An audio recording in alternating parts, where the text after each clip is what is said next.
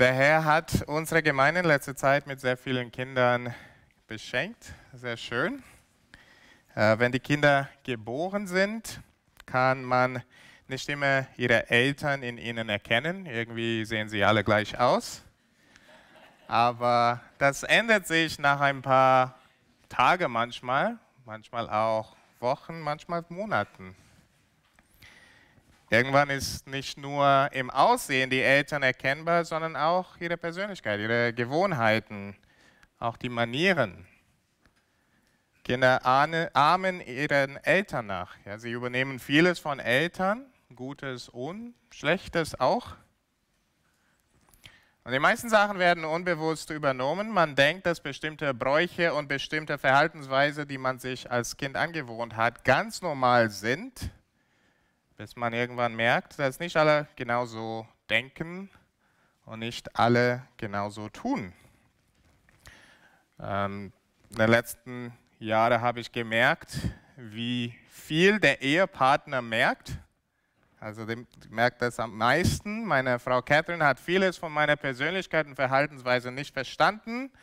Dann hat sie zwei Wochen mit meiner Familie verbracht. Da hat sie keine Fragen mehr gehabt.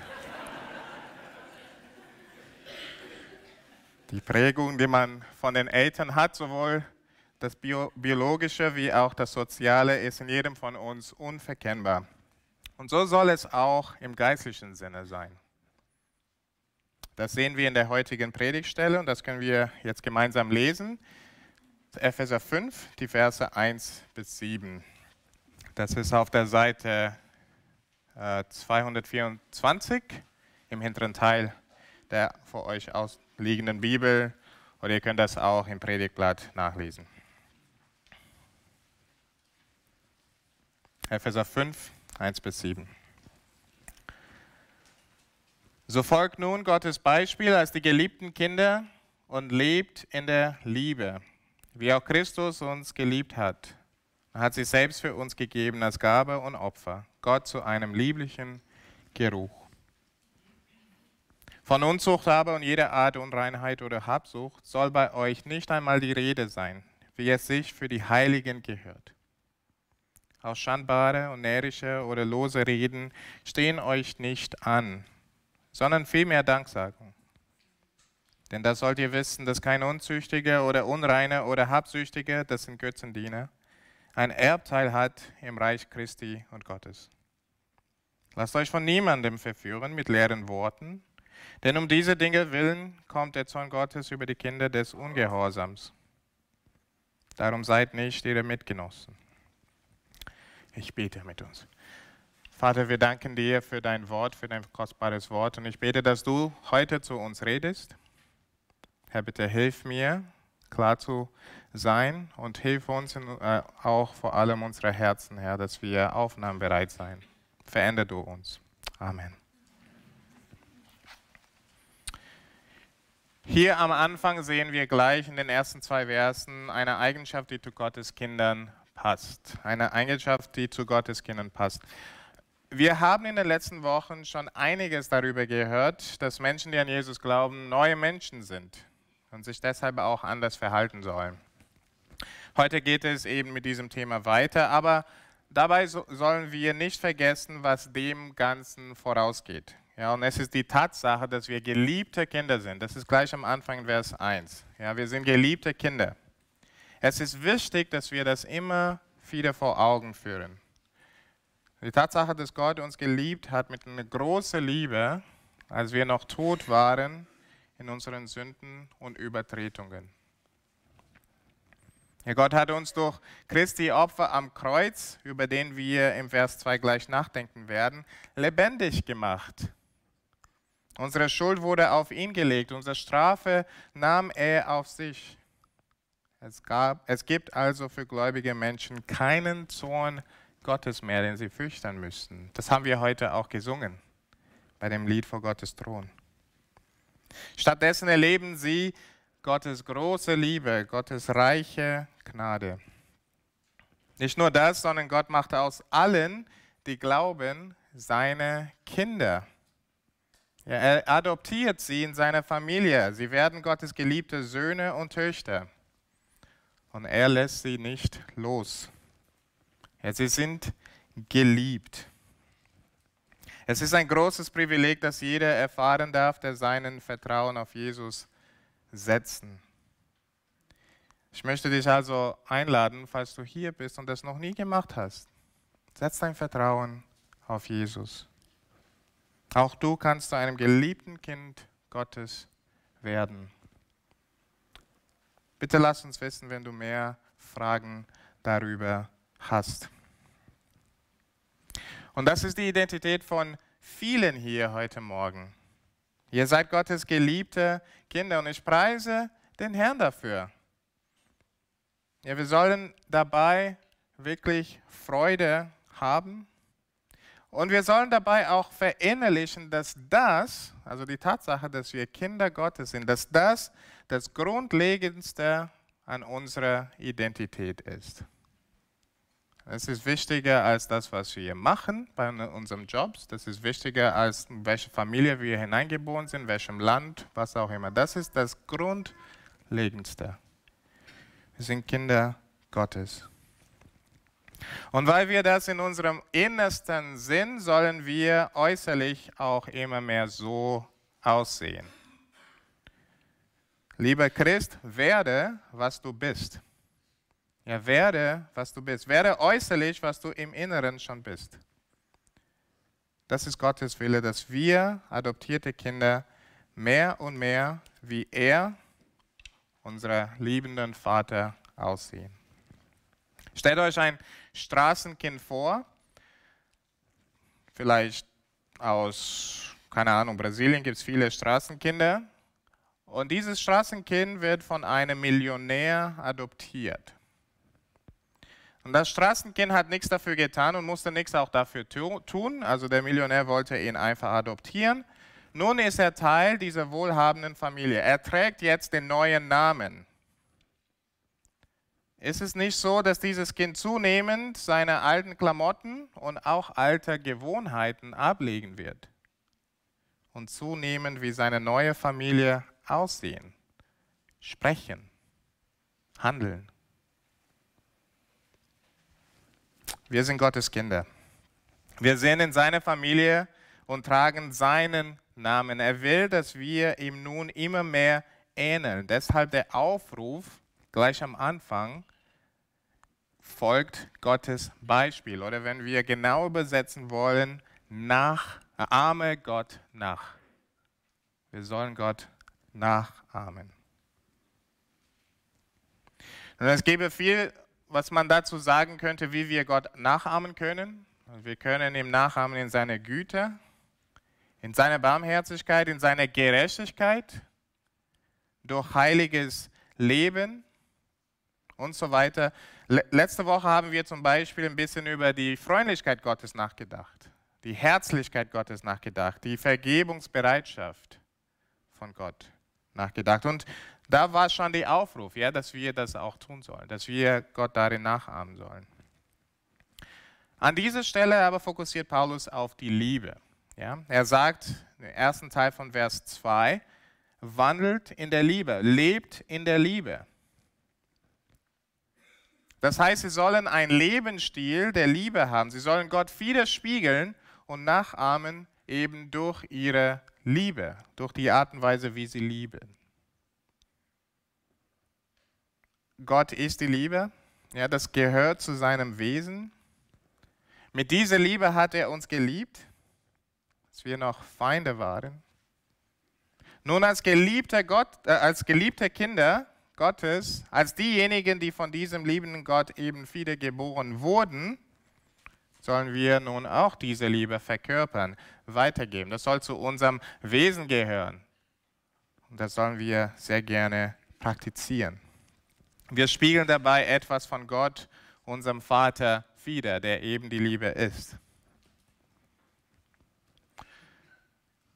Leider müssen wir anerkennen, dass unsere Liebe immer sehr mangelhaft ist. Das merken wir in unseren Beziehungen.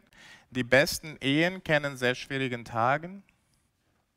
Die engsten Beziehungen könnten besser werden. Die stärksten Freundschaften wurden durch Streiten herausgefordert. Und manchmal haben wir Menschen so enttäuscht, weil sie mehr Liebe von uns erwartet haben, das konnten wir nicht leisten.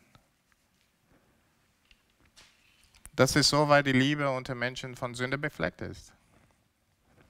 Sie ist oft mit Hintergedanken und Selbstzentriertheit vermischt, sowohl von der, der lieben soll, als auch von dem, der geliebt werden will.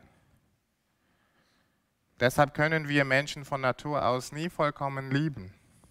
Oft lieben wir auch nur so lange, während der andere uns gut tut. Wenn es aber schwierig wird, wird die Liebe eben sehr schnell kalt. Die Liebe, die wir kennen, ist oft bedingt, begrenzt und verhalten. Und dazu kommt auch dieses, dass wir Liebe sehr oft mit Lust und Leidenschaft verwechseln. Liebe wird oft zu etwas rein körperlichem, rein lustvoll. Das ist nicht, wie die Liebe Gottes in Christus ist. Wir sehen hier, was das Wesen oder der Kern dieser Liebe ist. Sie ist nicht selbstzentriert, sondern selbst aufopfernd.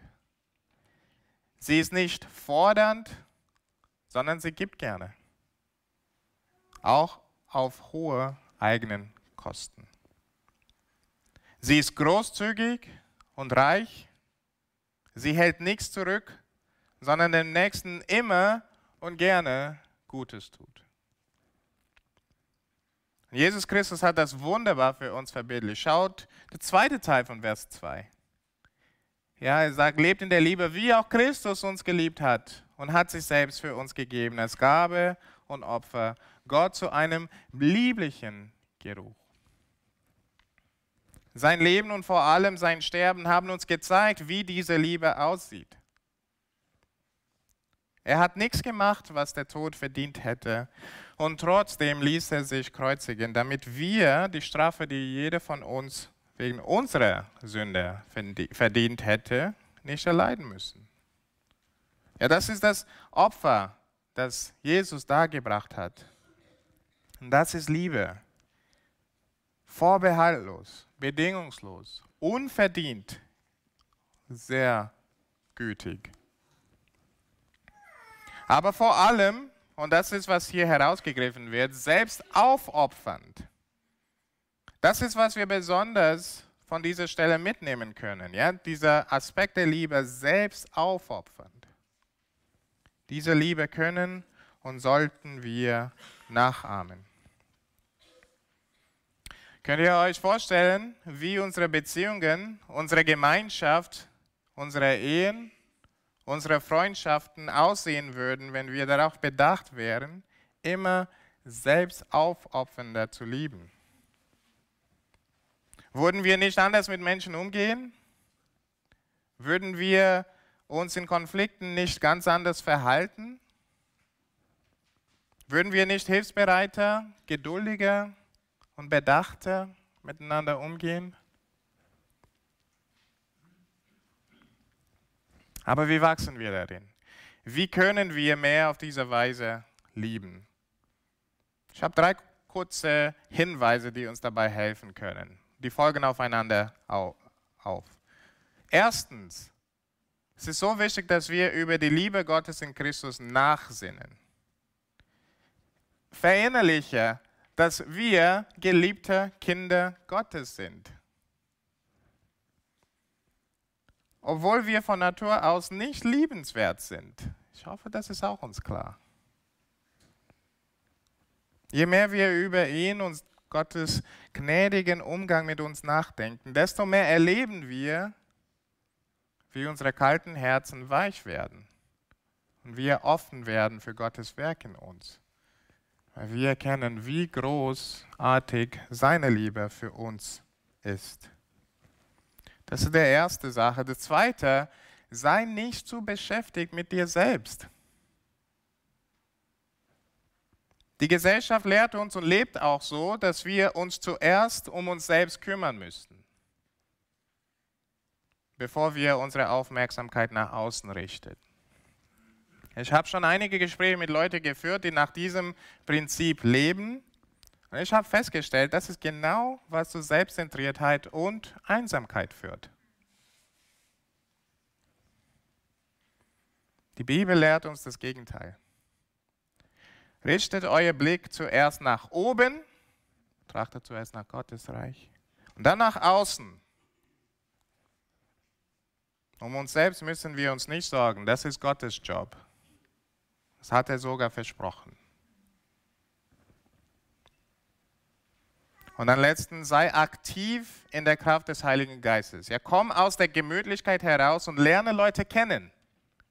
Es ist nur eine Frage der Zeit, bis du über ihre Nöte hörst und dann die Möglichkeit hast, eben solch eine selbstaufopfernde Liebe zu praktizieren. Und das wird, du wirst auch Zeit dafür haben, weil du weniger um dich selbst drehst. Und das ist ein Wohlgeruch für Gott. Wenn seine Kinder so leben und ihn so nachahmen, das gefällt ihm sehr. Also geliebte Gottes Kinder, lass uns selbst aufopfernd lieben. Das passt ganz gut zu Gottes Kindern. Und dann kommen wir in den nächsten zwei Versen zu Eigenschaften, die nicht zu Gottes Kindern passen. Vers 3 und 4. Von Unzucht aber und jeder Art Unreinheit oder Habsucht soll bei euch nicht einmal die Rede sein wie es sich für die Heiligen gehört. Auch schandbare und närrische oder lose Reden stehen euch nicht an, sondern vielmehr Danksagung. Bevor wir auf sie einzeln eingehen, können, können, können wir uns die Frage stellen, warum nennt Paulus gerade diese Eigenschaften an dieser Stelle? Und ich glaube, das ist, weil sie im Gegensatz zu wahrer Liebe stehen. Inwiefern? Jetzt können wir die kurz nachschauen, äh, äh, also über sie nachdenken. Erstens Unzucht. Ja? Das bedeutet, also in der Bibel ganz klar, jede Form von außerehelichem Geschlechtsverkehr. Das ist, was Unzucht ist.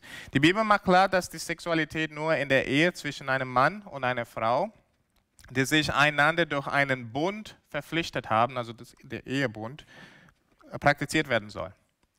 Sexualität dient dabei eben als Zeichen dieses unzertrennlichen Bund. Unzucht umgeht den Bund und eben diese Verpflichtung und geht direkt zum Genuss. Unzucht ist nicht selbst aufopfernd eben und bedingungslos, sondern eigennützig und kurzlebig und sehr oft auf Kosten anderer. Im Fall von Ehebruch schadet sie auch noch dem betrogenen Ehepartner. Und im Fall von gleichgeschlechtlichen Beziehungen ist das nicht selten der Fall, dass es langfristig, seelisch und körperlich sehr schadet. Nicht nur für sich selbst, sondern auch für das Gegenüber. Unzucht passt daher nicht zu Christen, die ihren selbst aufopfernden, treuen bundhaltenden Vater im Himmel widerspiegeln sollen. Dann kommen wir zur Unreinheit. Das ist ein allgemeiner Begriff für alles, was nicht gut und heilig ist. Ja, alles, was unsere Seele verunreinigt. Was ist das konkret? Wir können hier zum Beispiel an die Worte Jesu denken aus Matthäus 7. Das müsst ihr nicht aufschlagen, aber in Matthäus 7, 20 bis 23 sagt Jesus, was uns unrein macht. Er sagt, was aus dem Menschen herauskommt, das macht den Menschen unrein. Denn von ihnen, aus dem Herzen der Menschen, kommen heraus die bösen Gedanken, Unzucht, Diebstahl, Mord, Ehebruch, Habgier, Bosheit, Arglist, Ausschweifung, Missgunst, Lästerung, Hochmut, Unvernunft. All dies Böse kommt von ihnen heraus und macht den Menschen unrein. Als wir diesen Lasterkatalog gehört haben, ich bin mir sicher, es war uns klar, dass Liebe nicht dahinter steht, nicht hinter diesen Sachen steht. Vielmehr tut man diese Sachen, wenn man sich selbst im Vordergrund steht, stellen will. Das war Unreinheit. Habsucht. Habsucht ist, die, ist das Gier, ja, die Lust nach mehr für mich. Wir fokussieren darauf, was wir nicht haben und noch haben wollen, anstatt auf andere fokussiert zu sein. Und das führt oft zu Unzufriedenheit, das führt zum Neid, zum, zur Konkurrenz. Letzte Woche haben wir über Diebstahl nachgedacht, das führt auch zu Diebstahl. Und dann in den nächsten Vers redet er über schändliches Tun. Also hier wird übersetzt ähm, mit schandbare Reden. Es könnte um Reden gehen, aber andere Übersetzungen beziehen dies auf das ganze Handeln, also nicht nur Reden. Also es ist ein allgemeiner Begriff. Das Wort, die da hinten steht im Griechisch, scheint auch eine allgemeine Anwendung zu haben. Also das sind skandalöses und beschämendes Handeln. Ja, Dinge, die Menschen zum Erröten bringen. Dinge, wovor man sich schämen würde, wenn es hier vorne abgespielt wäre. Zum Beispiel Trunkenheit, Vulgarität, unschönes Verhalten und andere Exzesse. Das ist anstößig für Menschen und nicht erbaulich. Das führt auch viele, also das führt auch viele zum Stolpern, ja, zum Mitmachen. Solches Verhalten ist ansteckend. Und dann haben wir eben ähm, äh, närrisches und loses Reden. Man könnte das auch übersetzen mit derbe Witzen. Also das ist Gerede, die Menschen nicht voranbringen, sondern sie verderbt und niedermacht. Und ich muss gestehen, eingestehen, dieser hier finde ich am schwierigsten. Denn Taten haben wir oft im Griff, aber die Zunge, das ist eine ganz andere Liga. Vor allem, wenn das so normal und geläufig ist. Ja, wenn man sich in einer Gruppe von Menschen befindet, die das die ganze Zeit tut. Als ich in der Schule war und mit Kommilitonen Zeit verbracht habe, war es so schwierig, nicht zu lachen bei den schmutzigen und lästerlichen Witzen. Am Anfang habe ich noch versucht zu kämpfen, aber früher oder später habe ich einfach aufgegeben. Vielleicht kennt ihr das auch. BU-Kinder oder Teenagers in der Schule. Aber auch die Älteren im Büro. Das passiert dort auch. Und auch das Lästern und Tratschen. Das gibt es leider sehr oft auch in Gemeinden. Anstatt mit Menschen direkt zu reden und Feedback zu geben, damit sie aus einer Situation lernen und erbaut werden können, gehen wir oft hinter ihren Rücken und reden über sie. Wir fühlen uns dabei normalerweise besser, aber es ist nicht lieblos. Ah, es ist nicht liebevoll, sorry. Es ist lieblos. Ihr Lieben, diese sind liebesfeindlichen Eigenschaften. Ich hoffe, ihr habt das gesehen. Ja? Das hat direkt was mit Liebe zu tun oder die Mangel von Liebe zu tun. Paulus kann das nicht stärker formulieren, wie abwegig das ist für Kinder Gottes. Er sagt, es soll nicht einmal die Rede von allen diesen Dingen sein. Nun, das heißt nicht, dass diese Sachen tabu sind und man sie unter den Teppich kehren soll, sonst würde Paulus nicht darüber schreiben. Es heißt, dass wir so bedacht sind, einander zu lieben, dass diese Dinge gar keinen Platz finden. Keinen Anhaltspunkt, keinen Aufhänger. Das passt einfach nicht zu Gläubigen. Es sieht nicht gut aus. Es gehört sich nicht für Heilige. Ja, Kinder Gottes, die solches Verhalten hegen, sind wie eine Braut, die bei ihrer Hochzeit nicht mit einem schönen Brautkleid in der Kirche erscheint, sondern in ihre Pyjamas. Das sieht einfach nicht gut aus oder nicht passend aus.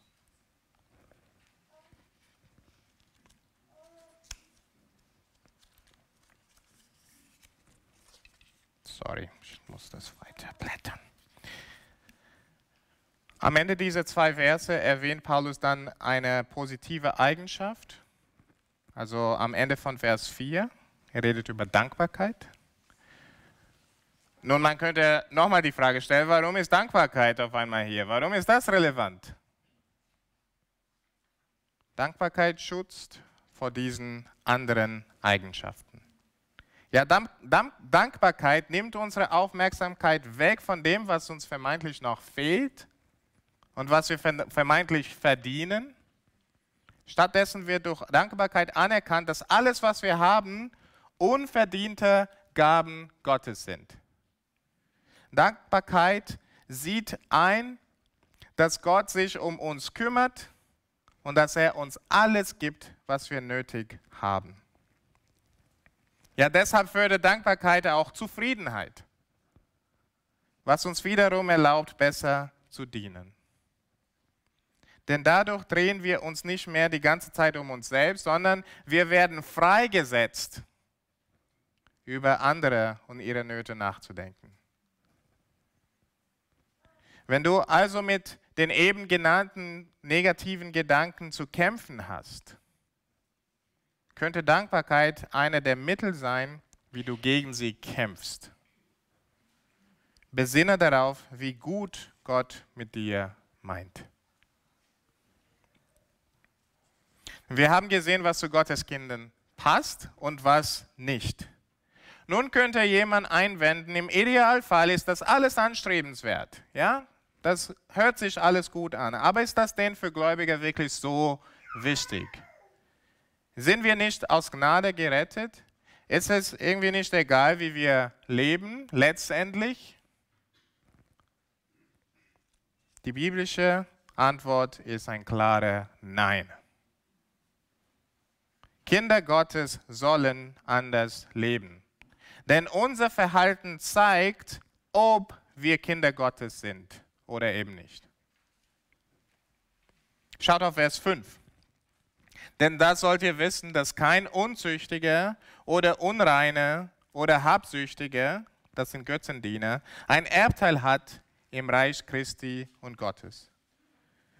Ja, das Leben in Unzucht, in Unreinheit und als Habsüchtiger verbaut einem den Eingang in das Himmelreich. Das ist so schlimm. Da ist kein Platz für solche, die nicht umkehren, sondern in diesen Dingen verharren. Da ist kein Platz im Himmel. Wir sollen uns hier nicht verführen lassen.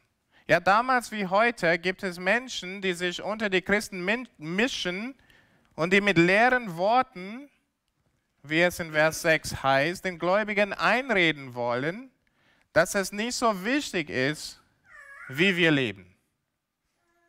Ja, oft mit dem Zusatz, denn Gott liebt uns ja. Paulus warnt uns, lasst euch auf solchen Unsinn nicht ein. Das ist eine Verführung. Gott sieht die Menschen, die seine Gebote ignorieren, ganz anders. Im Gegensatz zu seiner Liebe für seine Kinder, von dem wir in Vers 1 gelesen haben, hören wir hier in Vers 6 von Gottes Zorn über die Kinder des Ungehorsams. In Vers 6. Dabei bitte nicht missverstehen. Wir sind komplett aus Gnade gerettet. Wir können nichts dazu tun. Und es ist auch nicht so, dass wir durch Gnade gerettet sind, aber danach ist es abhängig von unseren Werken, ob wir gerettet bleiben. Es ist nicht so. Unsere Rettung von Anfang bis zum Ende besteht nicht aus Werken, sondern allein aus Gnade. Das möchte ich einfach sehr betonen. Und doch ist es nicht egal, wie wir leben, weil eben unsere Werke unsere Natur und Identität offenbaren. Wie wir leben, entscheidet nicht darüber, ob wir neugeboren sind, sondern es zeigt, ob wir neugeboren sind. Das ist ein ganz wichtiger Unterschied. Es geht um die Natur, die dem Verhalten zugrunde liegt. Beachtet den Kontrast hier von Vers 6 und Vers 1. Er redet in Vers 6 über Kinder des Ungehorsams und Vers 1 von Gottes Kinder. Ja, es hat mit Identität zu tun, mit unserer Natur zu tun. Ja, wie der Vater, so die Kinder.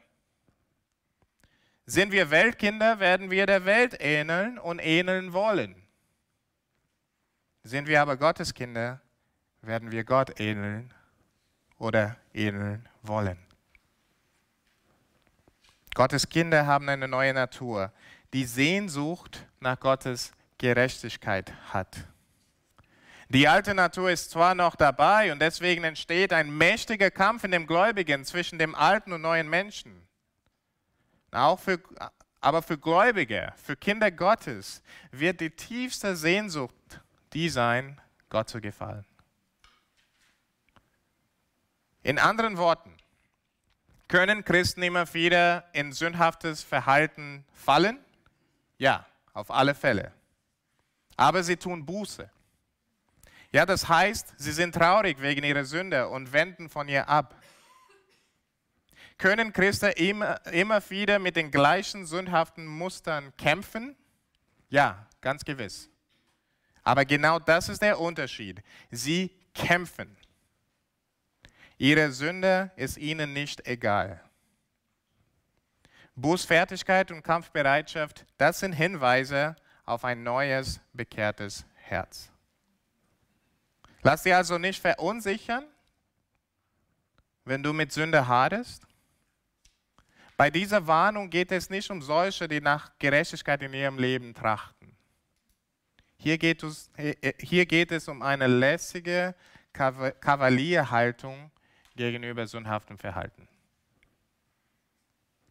Ja, so quasi, oh, es ist, ist nicht schlimm, es passt schon. Keiner, der wirklich zu Gott gehört, wird sich auf Dauer mit einem sündhaften Lebensstil abfinden können. Darum sollen Gottes Kinder auch nichts zu tun haben mit solchen Lebensstilen. Ja, das sagt Vers 7.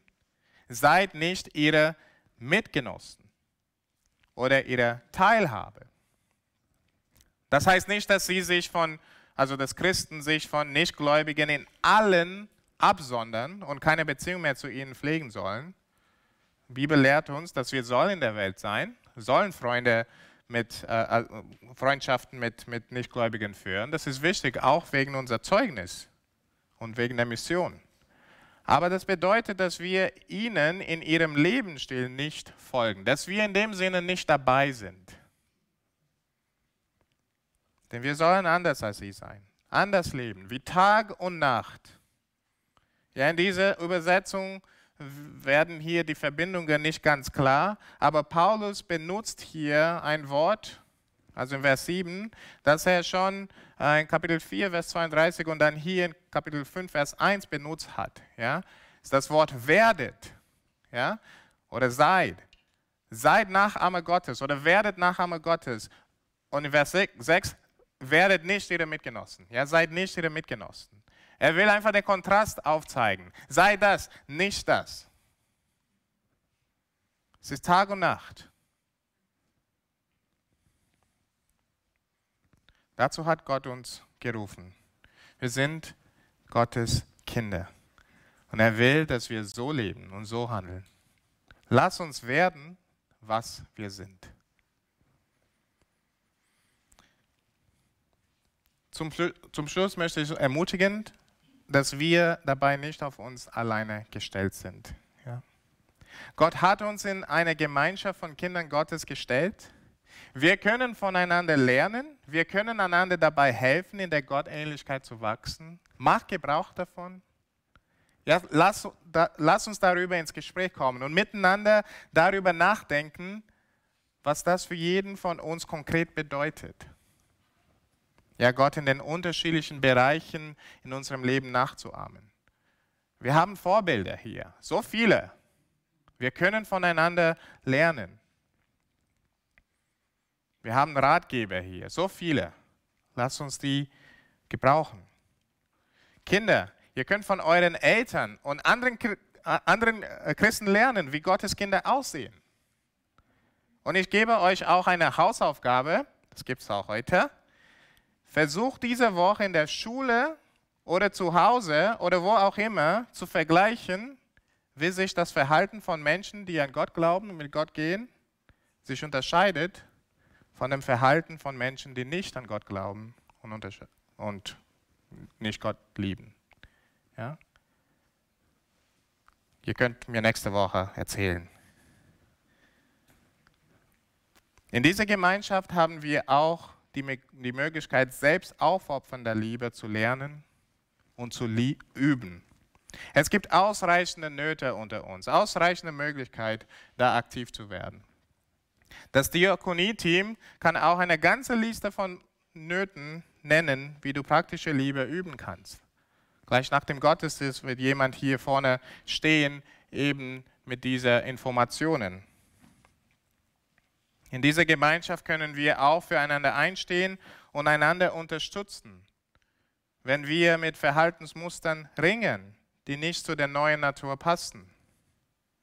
Ich hoffe und bete, dass hier der Platz ist, wo wir offen sein können über unsere Kämpfe und keine Angst haben, verurteilt zu werden. Lass uns so eine Gemeinde sein. Lass uns füreinander einstehen. Lass uns offen sein über unsere Kämpfe. Wir wurden so sehr begnadigt. Lass uns diese Gnade gerne weitergeben. Wir kennen die vergebende, heilende Gnade in Christus. Wir wollen diese einander gerne zusprechen. Mehr als das alles, liebe Geschwister, ist euer Vater im Himmel dabei, der für euch ist und euch in diesem Prozess der Veränderung enger zur Seite steht als jeder andere. Ja, wie wir am Anfang des Epheserbriefs vor ein paar Monaten schon gesehen haben, hat Gott uns seinen Geist gegeben. Ja, wie am Anfang in Vers Kapitel 1, 13 steht. Er hat uns seinen Geist gegeben. Er wohnt in uns durch seinen Geist. Und er stellt sicher, dass wir ans Ziel kommen werden. Ja, der Geist ist gegeben als Unterpfand auf unsere Rettung, Erlösung, endgültige. Gott arbeitet in uns mit der gleichen Kraft, mit der er Christus aus den Toten auferweckt hat. Das haben wir auch gelernt, Kapitel 1, 19 und 20. Die gleiche Kraft, dass Jesus Christus aus dem Tod auferweckt hat, ist in dir.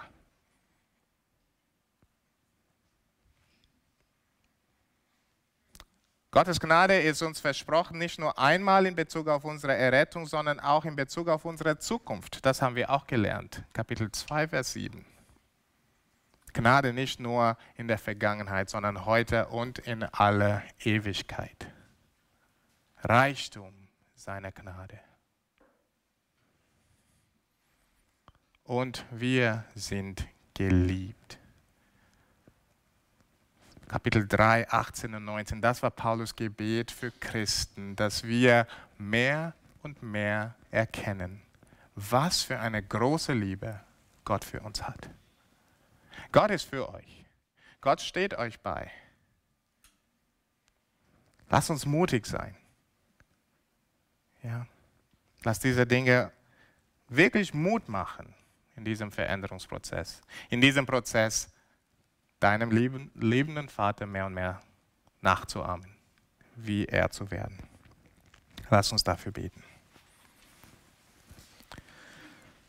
Vater, wir danken dir für deine große Gnade. Wir danken dir für deine große Liebe. Wir danken dir für alles, was du gegeben hast, Herr, so dass wir hier Erfolg haben. Wir danken dir, Herr, für so viel Gutes, das du für uns tust.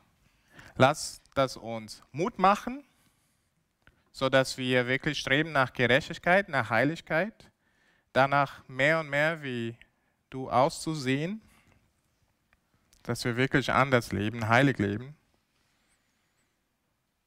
Und Herr, ich bete, dass du uns hilfst, da wo wir noch mit sündhaftes Verhalten kämpfen, dass wir nicht aufgeben, dass wir ausharren in diesem Kampf.